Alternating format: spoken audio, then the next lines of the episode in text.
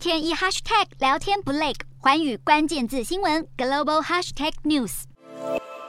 美国海军第六舰队十号公布，一架 FA 十八超级大黄蜂战斗机八号在地中海登上美国海军杜鲁门号航空母舰期间，因为天气恶劣，意外坠海，造成一名海军士兵受伤。因应乌克兰与俄罗斯情势，美国去年十二月在地中海部署杜鲁门号及打击群。今年一月，美方宣布北约组织在地中海展开大规模海军演习，杜鲁门号也参与其中。而第六舰队强调，杜鲁门号与搭载的飞机依然具备完整的任务能力，详细事件情形及发生原因还在调查。另外，美国海军十号晚间也宣布。卡尔文森号上有一名水手被发现死在舰上，详细原因仍待当局调查才能得知。根据美国海军官方新闻稿，卡尔文森号今年二月经过长达八个月的部署后返回加州，就一直停泊在北岛海空军基地附近的码头。但十号在舰上发现一名已经死亡的水手。值得注意的是，这并不是卡尔文森号今年第一次出现意外。早在今年一月二十四号，卡尔文森号就曾在演训期间发生意外，当时一架 F 三五 C 战斗机。在降落时撞击坡道坠海，导致多达七名水手受伤。